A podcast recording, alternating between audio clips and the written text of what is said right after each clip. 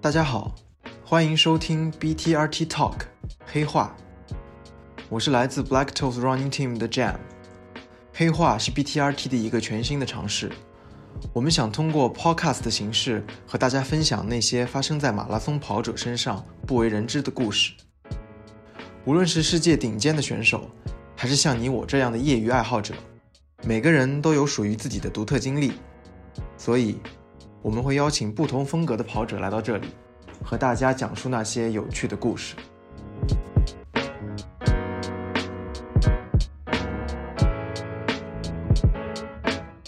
今天跟我们分享故事的这位来宾呢，他四十二岁，是 BTRT 年龄最大的一位成员。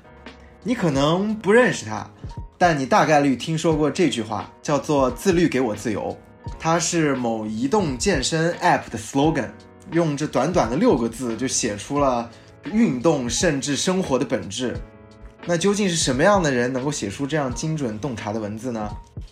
他就是 Marcus 马老师。来，马老师跟大家先打个招呼吧。呃，黑化的听众朋友们，大家好，我是 Marcus。哎，没啦。没了，就这样吧，没什么可说的。我没有，我没有包子那么多 title。啊 好，那我替你补充一下吧。马老师目前是一名独立文案，也是广告从业者、创意从业者，但他总说自己是一名闲散的社会人无业人员。那四年前，他开了一个公众号，叫做“五普色掌门”。其实做广告的人基本上都知道这个号，因为马老师一直在这个号里面喷各种他觉得很烂、他看不上的广告。但最近几年呢，马老师已经开始渐渐的销声匿迹了，也不太喷这个广告了。他写的阅阅读量比较高的文章呢，反而都是跟跑步有关的。嗯，对，反正我就看后台嘛，我就发现很多做广告的人好像基本都取关我了。反而呢，我看到特别多跑步的人在关注我，因为我发现他们的头像、一看就是跑步的人的头像，或者是嗯号码布啊，就这些东特别特别熟悉的这些符号。嗯，乘坐全日空航空公司 NH 九四零中国国际航空公司 CA 六六八一次航班从上海浦东前往名古屋的旅客请注意，请前往第八十八号登机口登机，谢谢。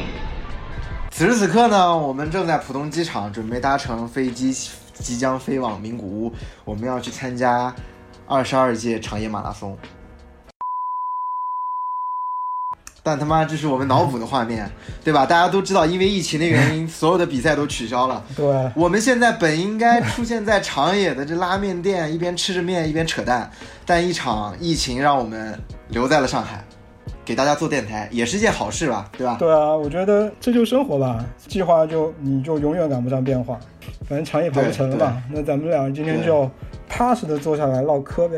没问题，没问题。其实我并不习惯叫你 Marcus，对吧？我都叫你这马老师，但其因为你也不姓马，那这个名字是怎么来的呢？嗯，怎么来的？马老师的拼音缩写你是什么？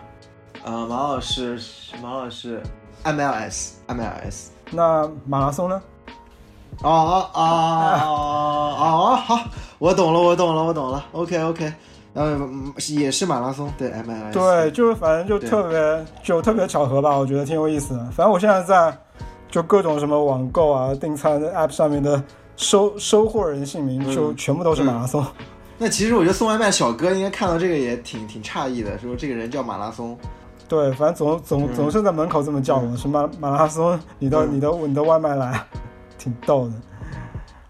我跟马老师算是年龄差距稍微有一点大的两个太人，大了吧？对吧？嗯，那我们是怎么认识的呢？其实是在二零一五年，我一四年大学毕业，然后进入广告行业，然后当时过了一年，我想就是换一份工作，对吧？我就当时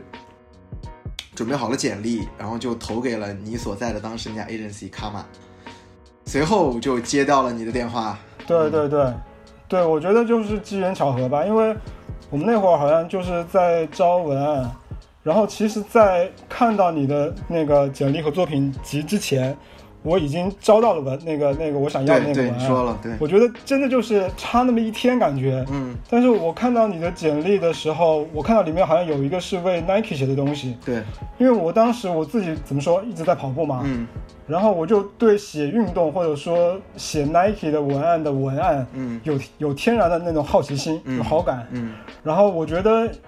有在在工作中间，如果你你的同事是一个有运动习惯的人，他的工作习惯和效率都不会特别差。嗯我觉得这个比你写文案写得好，我觉得还重要，因嗯为我觉得如果有一个好的工作习惯的话，会让整个公司特别有正能量，会有活力吧。嗯嗯，我特别不喜欢那种早上睡觉，然后中午再来公司，下午吃个饭，然后三四点再开始干活，对到晚上就一定要加班，对吗？对，恶性循环，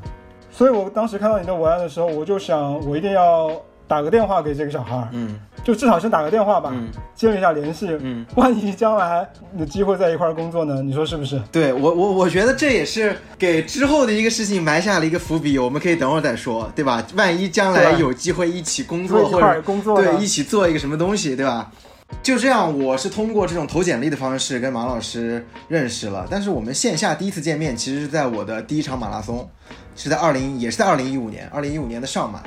那是我第一这场是你的第一场，对，这是我第一场比赛。然后我记得，反正当时跑得非常非常难受，我也没怎么准备，就就把这个当做一个就是一个好玩的事情。对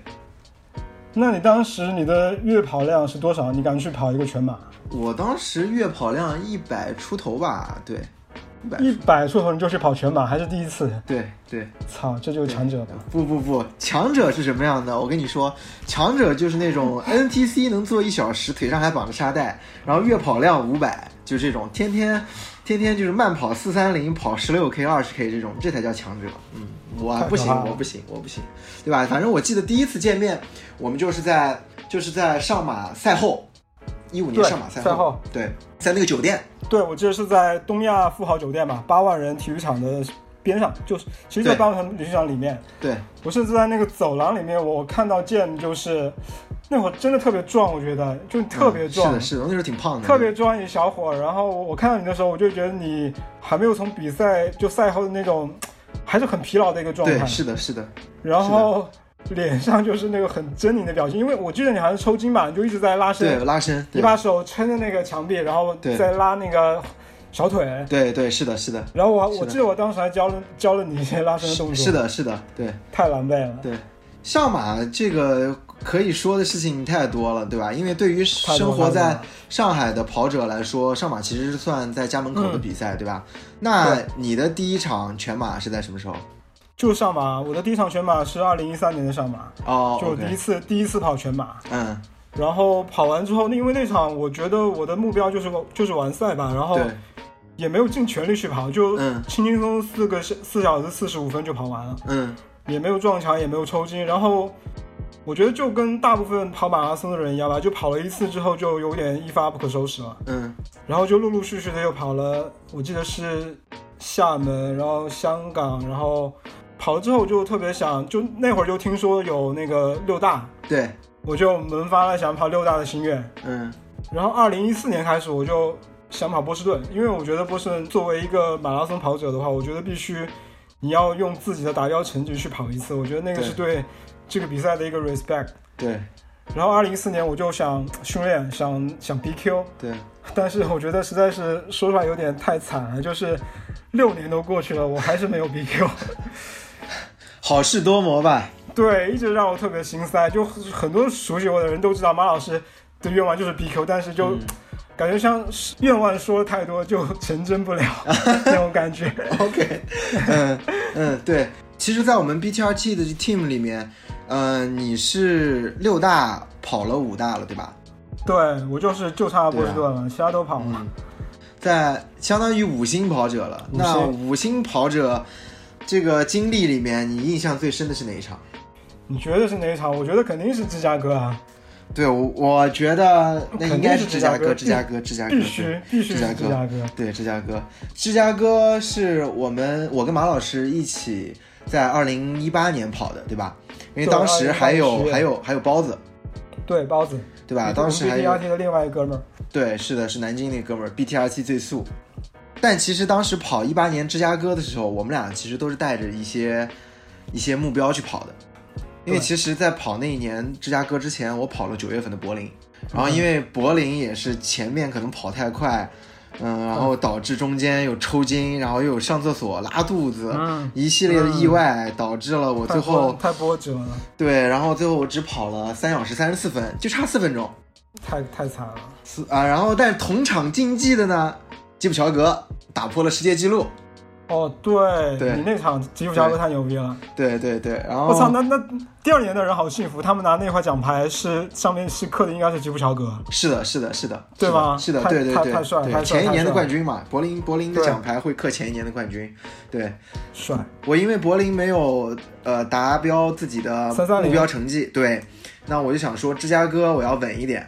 然后嗯就看能不能呃跑进三小时三十分。所以，然后我就从纽约当时去了芝加哥。其实，嗯除了我们三个一起跑，还有你的偶像，你最喜欢的马拉松运动员大破节，大破节 s c r e w 对我们这四个人在芝加哥的狂风骤雨中一起实现了 PB。太牛逼了！我觉得那对吧场真的是太太太太厉害了。对，那其实关于这场比赛应该有蛮多可以讲的。对，就我第我印象比较深刻的，我觉得必须必须说一下，就是其实我在芝加哥跑芝加哥之前三年我都没有比赛，嗯就一场一场比赛，包包括什么半马、全马，我一场比赛都没有跑过。我觉得那那三年就感觉找不到跑步的动力了。嗯一七年，因为我弟弟在芝加哥，我一七年我去那边看他，嗯然后他带我去芝加哥的 downtown 去逛，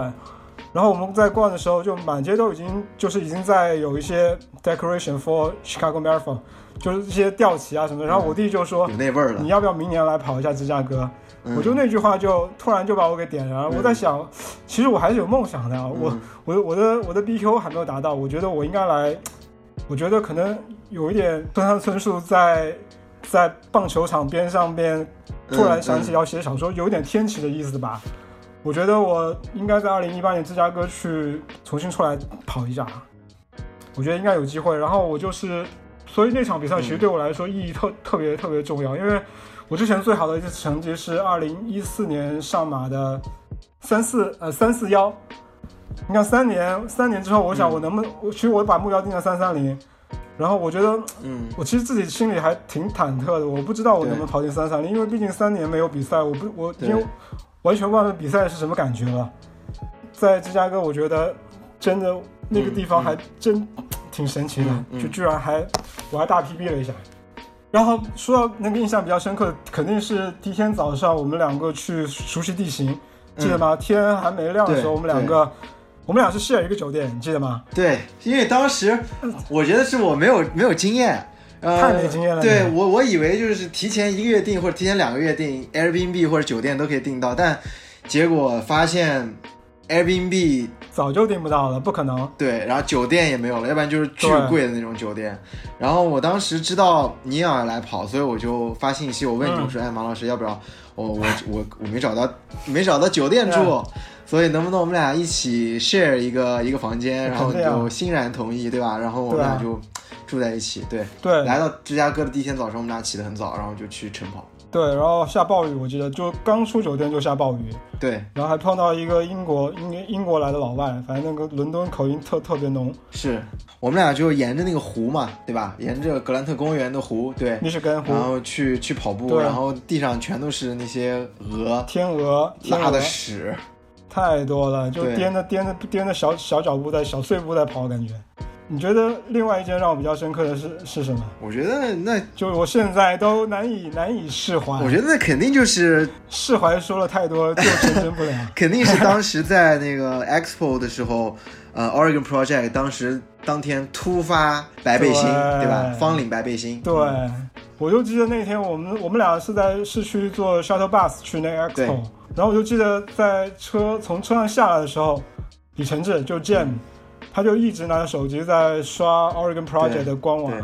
但他就根本就不看我一眼，他就拼命的看他的手机，但他在跟我说话说马老师，我觉得你必须来一件。你真的不来吗？我说我真的不喜欢，我说我我不要。我啊当时好像对 Oregon Project 真没什么感嗯觉。然后我当然我我我也不知道大伯爵那天会穿那件衣服，所以我就非常遗憾的错过了一次发家致富的机会。啊现在这件白背心太遗憾在了闲鱼上就卖到还蛮贵的，太贵了吧？应该是七七六七千吧，我觉应该得。应该没有六七千吧？我觉得应该就大概两两三千吧。对，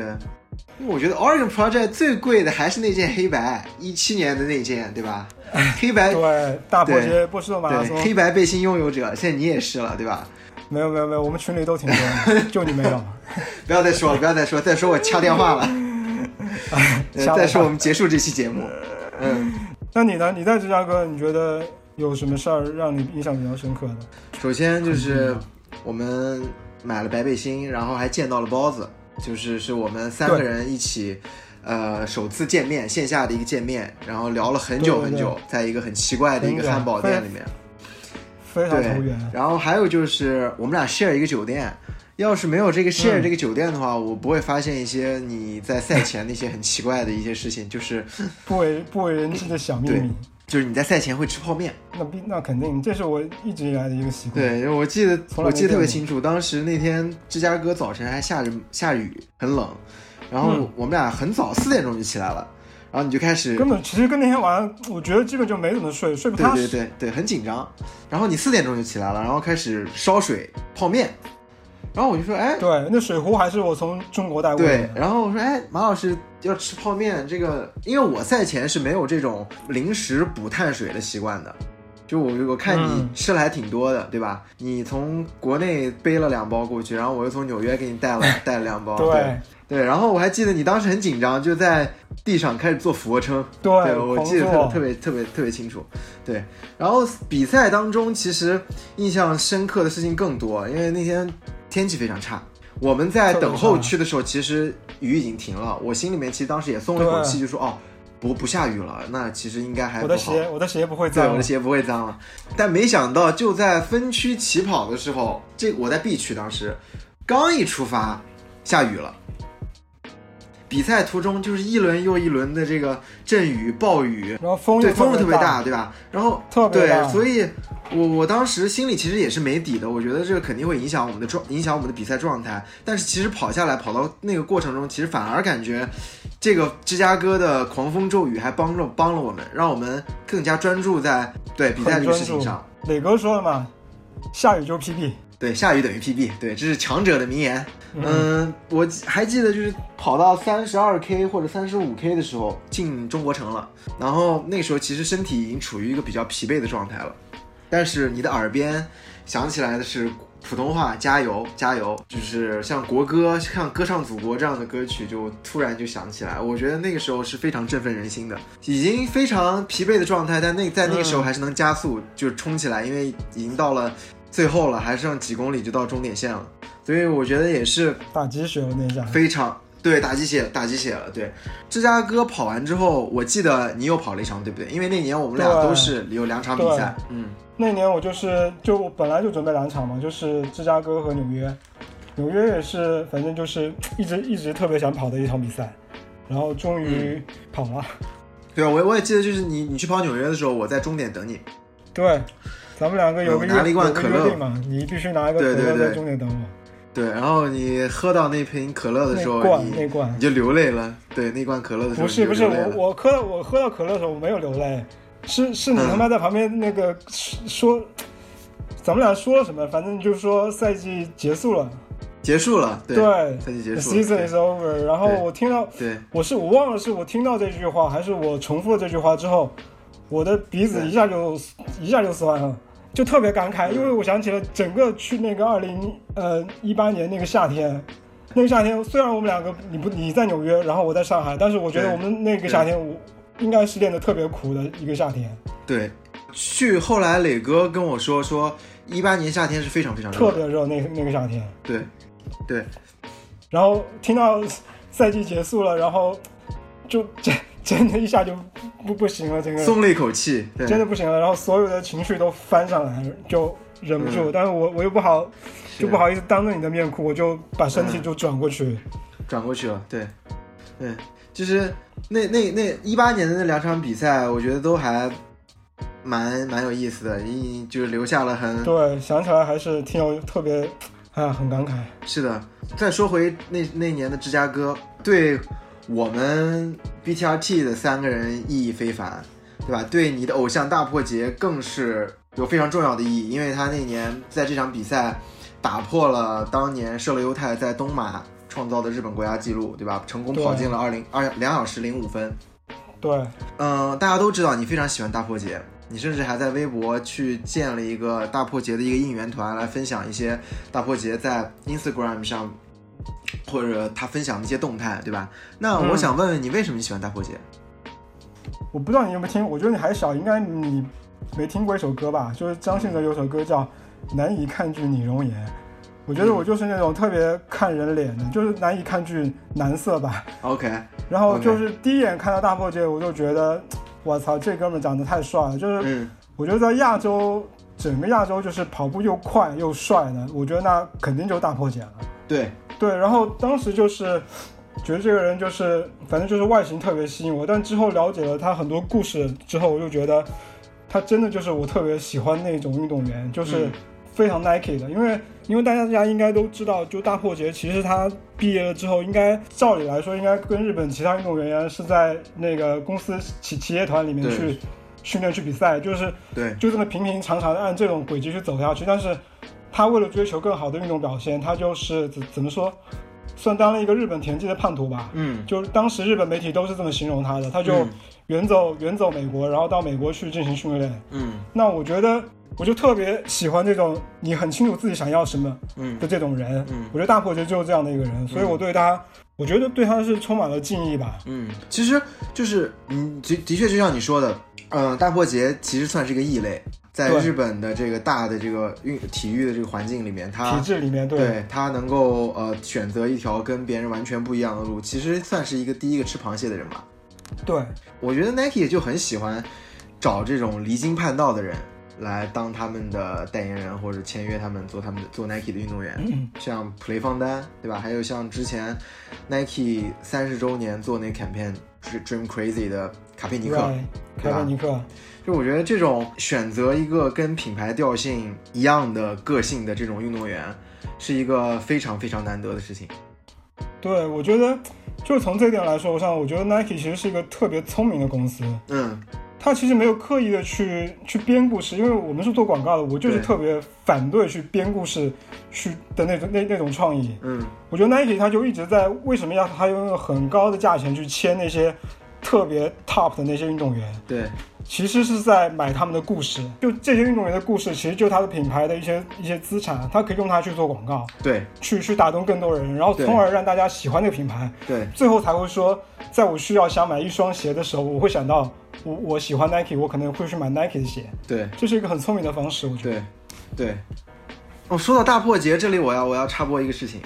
就是去年我从纽约回来之后，嗯、有一个朋友找我说想做一个关于跑步的项目，但我当时手上，呃，同时有另外一个项目，时间刚好有冲突，所以我就向对方推荐了你。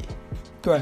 但事情就是往往总是往往就是这样。对出乎意料，它往出乎意料对它向一个没有办法预估的方向去发展了，也对吧无法挽回，对，为什么呢？为什么这样说呢？因为你通过这个项目去到了美国 Oregon Nike 的总部，你通过这个机会还见到了大破 节， Oh my 对 god！吧？你通过这个机会就看到了很多很多好玩的事情，对吧？对跟大家聊聊这个这个事情吧，对，因为我觉得记得特别清楚吧，就是去年的应该是不是应该是不是应该是应该是肯定是去年的四月三十号，嗯我觉得那天我觉得是我去年应该一整年中间最最幸福的一天。嗯因为那天我发，我记得我发一条微博说，梦想了很久的事儿，突然就在一天之内通通都实现了，好像人生没对我来说，可能是除了 BQ 就没没有别的遗憾了。对，我记得特别清楚，因为对那段时间你我怎么很了少在社交媒体上出现，对吧？然后问你，你也不说。然后我就感觉，哎，这哥们儿到底怎么回事儿？也也也没消息。然后天天神神叨叨的在嗯微博上发一些这样的东西。我说等等这段时间过去之后，我得问问到底是怎么回事儿。对，我记得你好像发微信给我，都没怎么回你，我就说对在忙，在对忙，对在忙，对对对，渣男，对对渣。然后其实就是你啊、就是你拒绝的那个案子，它其实是跟呃，你知道它反正就是一个跟跑步有关系的案子吧。是，然后那个案子它就是要求，就是也不是要求，就是说要大家去 Poland 去参加一个 tour，嗯，其实要去拍点东西。对然后我记得是呃那天四四月三十号，我刚才说的就是早上四点多的时候，那会儿天还还没亮吧，还没全亮，然后我们就一堆人那个开着车从呃 Poland 的市区到 Beaverton 那个 Nike 在的那个 town 上面。嗯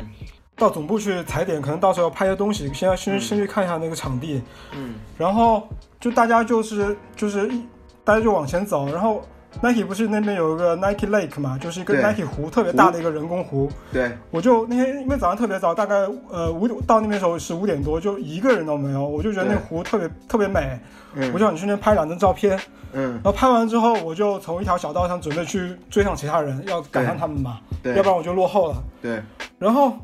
我回头的时候，你知道我有习惯，我就走路特别不爱抬着头，就爱对低着头。对，然后我就隐约感觉对面有一个人迎面向我跑过来，嗯当他跑到我的面前的时候，我把头就在那一下，我把头给抬起来了。对，我操，我我整个人惊呆了。大火姐，嗯，是大他火是姐他，，是他是他，那个脸太清楚了，那张脸，就他脸真的特，他的整个脑袋就特别小，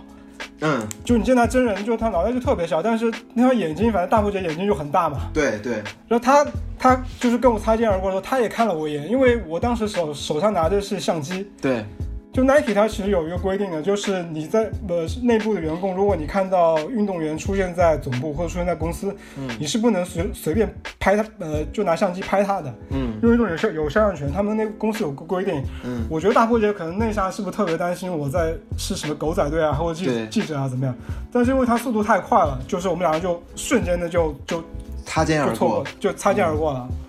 然后后来我知道，其实大波姐跑那个方向并不并不是跑道，嗯她跑的她后来是进了一座楼，她可能去上上呃洗手间，嗯因为是我们同行那个小姑娘跟我说的，她说那那姑娘当时也去上洗手间，嗯她从那个大门出来的时候，大破杰刚好也出来，嗯然后大破杰还非常绅士的帮她把那个门，因为美国那个大楼的门都特别重，要抵对要人要顶在那个地方，嗯，大伯爵就特别绅士的帮他对顶一顶，帮嗯帮帮他把门顶住，让那个小姑娘先出来。嗯唉，挺感慨的。嗯然后我觉得还有另外一个事情，我觉得必须要说，我我嗯不记得我告我我又没告诉过你，嗯，就当时就那天就同一天早上我不是看了大破节吗？对，然后下午是安排有一个环节是让我们去参观 Nike 的一个档案馆，就他们叫 Nike DNA。嗯这个档案馆特别有意思，我觉得它并不在 Nike 总部的里边儿，它不在那 campus 里面，它在呃 Beaverton 那个 town 的一个镇上的一个街区里面，是一座特别不起眼的一个不起眼的一座房子吧。然后你从外观看上去，它根本跟 Nike 没有任何关系，也没有 swoosh logo 啊什么什么都没有。嗯但是你进去之后就发现，这里面简直就是天堂，嗯对我们来说简直就是天堂。嗯然后我进去的时候是把我们所有人的手机都给呃交上去的，你就你不他不他不让你在他不让你在里面拍照，你只能看。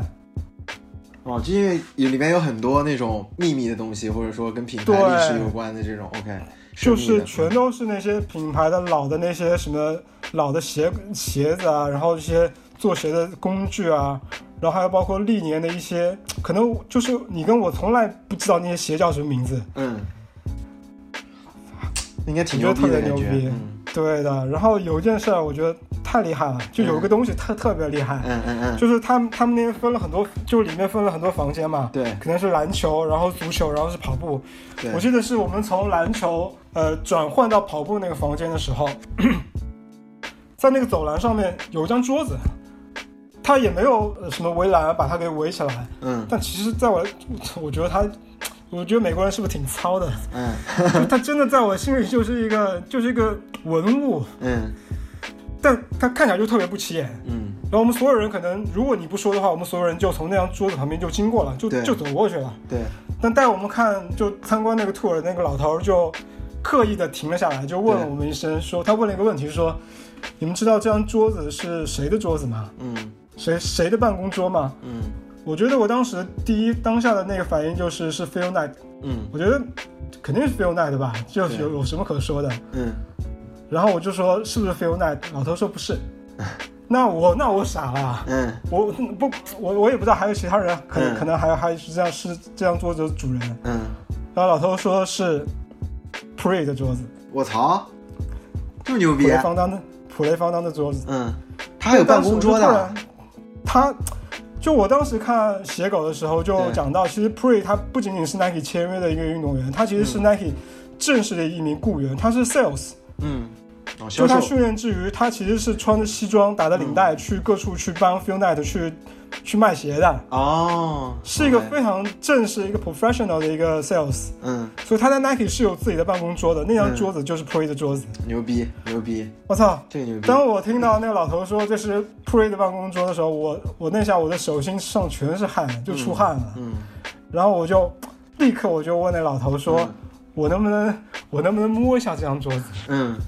老头说 Of course you can。 嗯那我想弄一下，我就把那个手给贴在那张桌子上面。嗯我操，那个当下的感觉就是，感觉就像跟 Pre，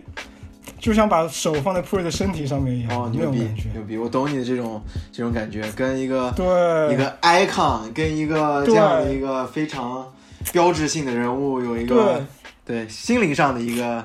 对，所以我觉得有时候就是命运挺神奇的，就是很多事情你从来没有 expect，但是它就突然就是发的生就了有一天就嗯出现在你的生命里面。对，哦，建某还要跟你说，我觉得那个地方你必须要有机会的话，你必须要去一次，嗯因，为我觉得里面有很多的老广告的原版。哦，啊就是那种 Nike 的很经典的一个对一个图 Widen 配一个 Kennedy，哦，我知道了， w 我 i d 懂 e 了，我懂 Kennedy 了之前的那些老广告，我我懂们了看到我的懂了在网上可能都是一些小图，对，可能你可能可以可以可以看到那个很大的那个 headline，但是那些 body copy 可能你都看不清楚。嗯但是在那个 DNA 那个陈列室里面，嗯每一张广告的每一个字嗯，都非常清楚，你可以逐字逐句的去读。哦我真 的非常非常非，我真的非常想去看一看，对吧？那种因为 Nike 的那种老广告，其实还是很有很有看点的，肯定啊就是用非常朴实的语言在给大家讲我们做鞋公司。我们是怎么做鞋的？我们是怎么了如何帮助运动员提高成绩的？类似这样的一些观点，我觉得很有意思。对，哎，对那这些老广告里面，你最喜欢的是哪个？嗯，这个问题我觉得我我应该我应该让让你来回答。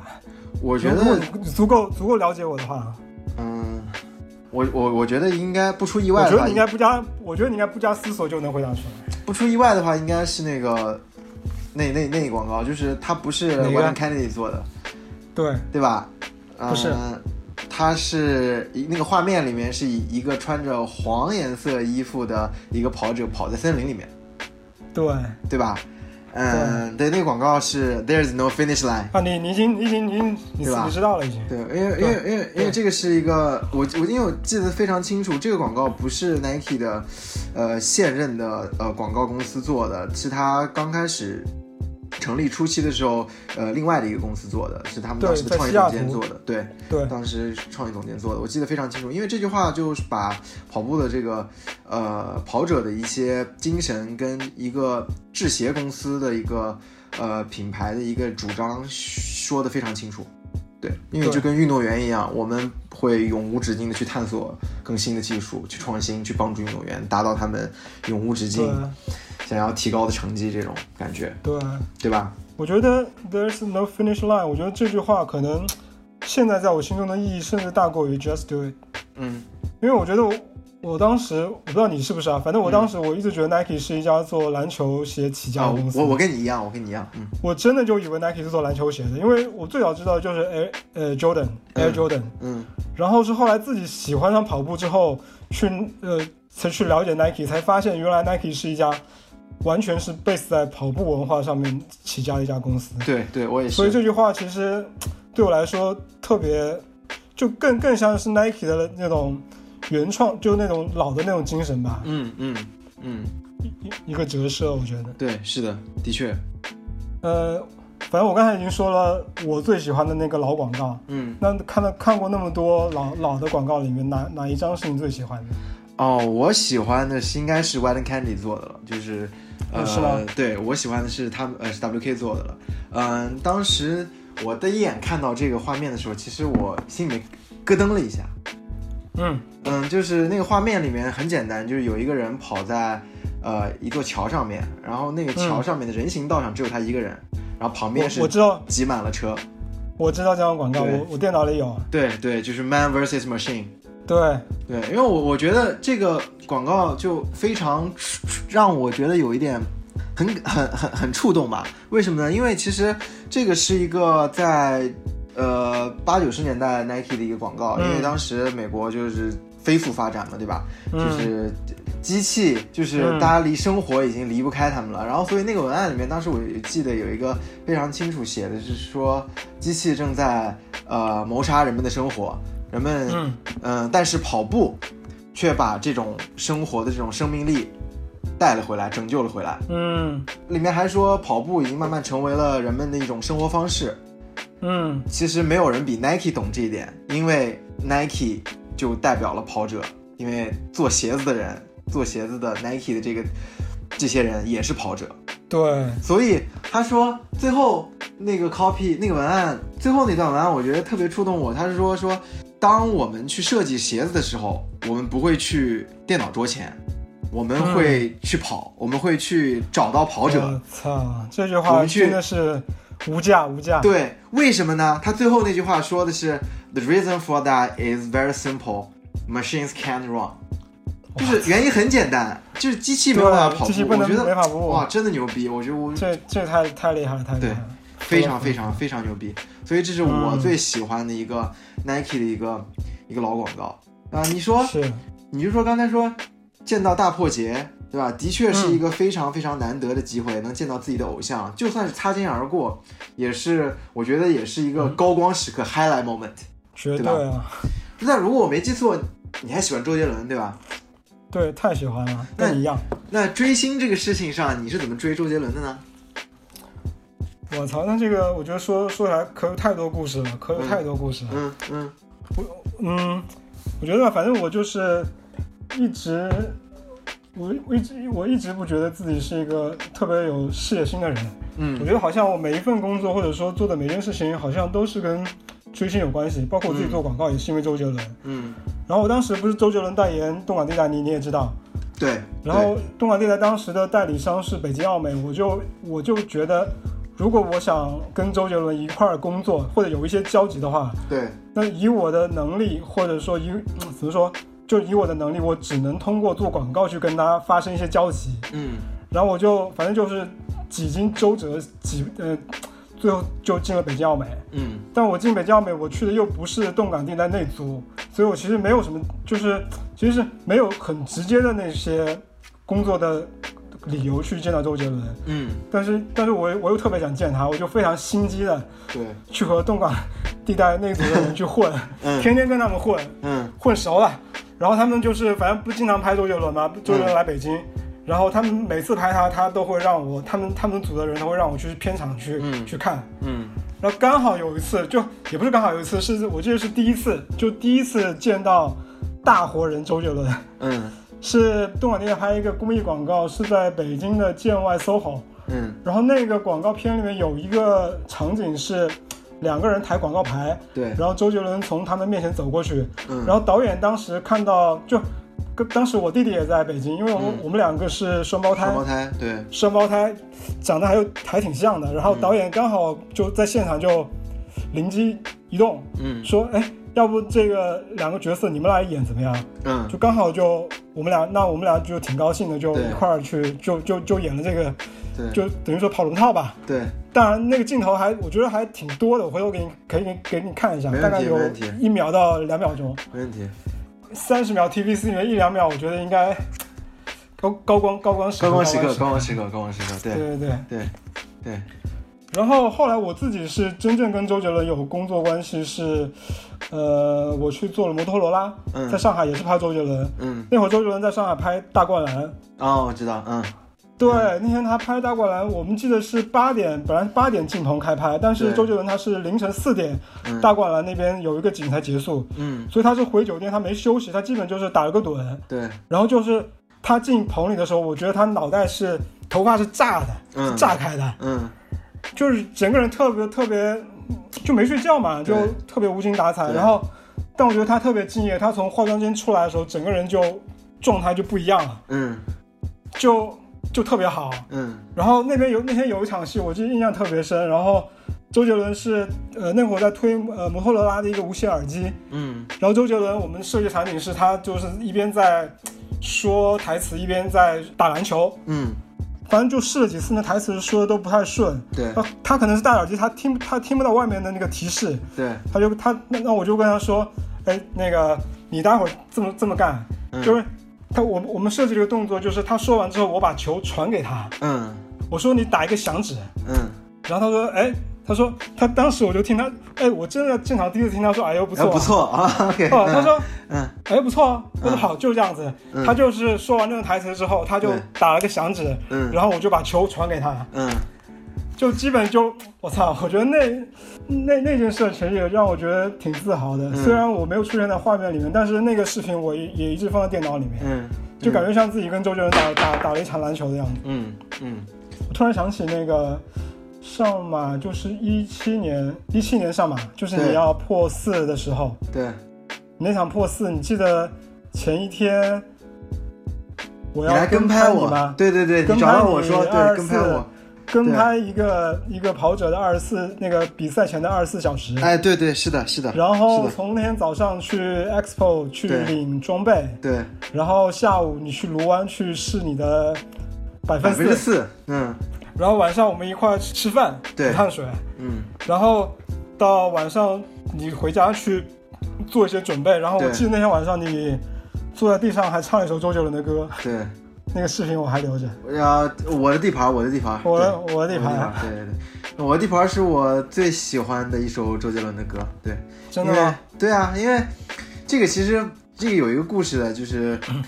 嗯、我记得我这盘是七里香那张专辑的，七里香专辑的第一首歌，因为它是给动感地带的广告主题曲嘛，对吧？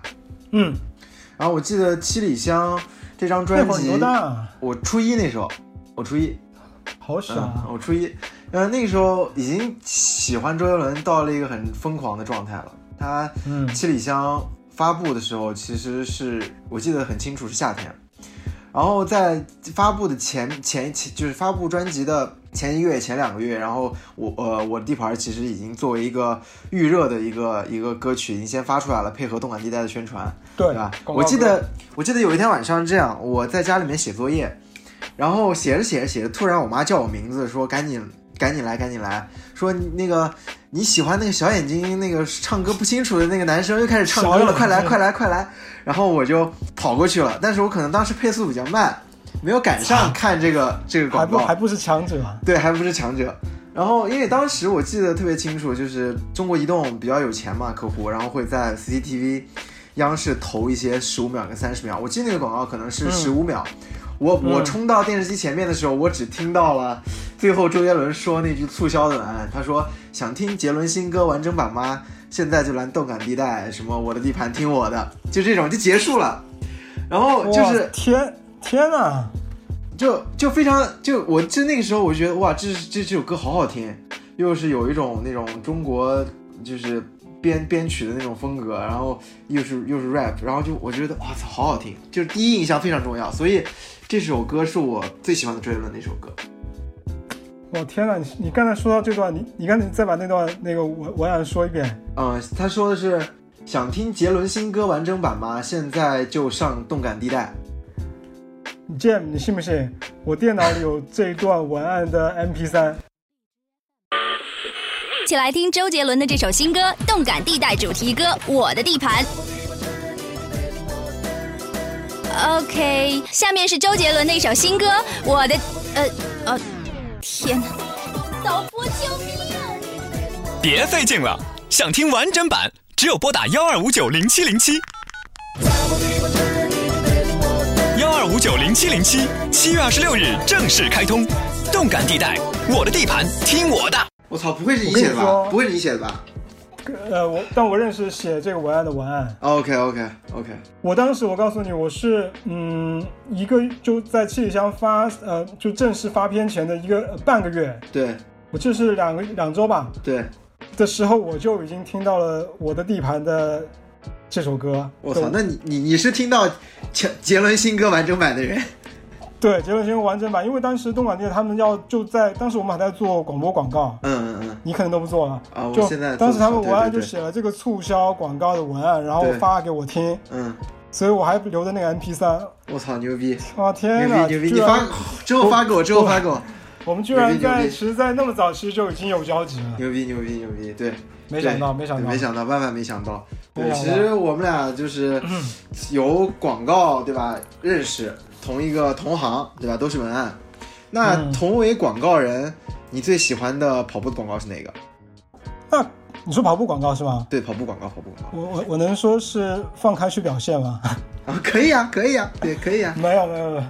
放我我觉得放开去表现是应该是我第二喜欢的，真的真的。 OK，然后第一个肯定是跑就抖，哦哦，跑了就肯定嗯肯定是不跑出了就意外，嗯，不出意外对，，不出意外的话，嗯没有悬念。嗯，为什么呢？对，我记得我当时是二零一三年的时候，我就那天下班特别早吧，我记得对是在瑞金医院边上，对我从那个一块儿公交公交站台走过去，然后看到那个我我没有看到那个广告牌，对，我是余光被那广告牌放出那个黄光给吸引了。吸引了，嗯，对，我就侧过头去看了一下，然后歪一点，我记得他那张平面是孙孙爷爷孙对，根孙生根对吧生，？对，孙根生，对对对，黄色的，他对那那，然后我读了一下那个文案，我觉得哇，真的说真的写的太好了。然后又看了一下那个右下角那个角标四个字“跑了就懂对，”，我当时就想，天哪，这广告怎么不是我做的？真是做太好了嗯。嗯嗯，因为当时我觉得那个，就一三年，我觉得跑步还不是特别流行的运动吧，就我是当时自是己也跑了，对但身边很多人就反正就一直在问我说，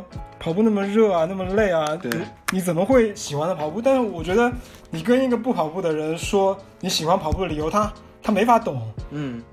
就真的你你只有说，呃，你去跑吧，你跑了对之后你可能对会有一些感受，对那那那会儿可能你就有你自己的答案了。对，所以对当时我觉得这个广告，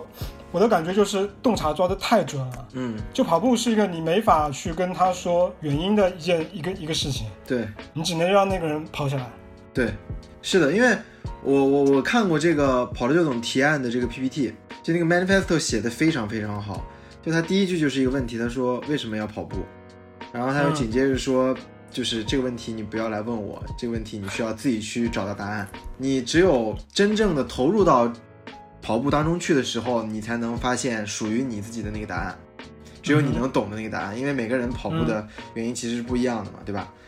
嗯，其实就是我觉得那个时候一三年的时候，跑步在中国其实还是一个比较算比较小众的一个一个运动吧，就大家不会把它当做一个常规的一个运动方式来来来来来做，因对，为而且就那个时候觉得跑步其实不太酷的，对吧？我们上那学会儿的时小孩候儿，，那会儿小孩儿不都是打篮球啊？，对对对对，科所以比。对科比对，嗯，所以那个时候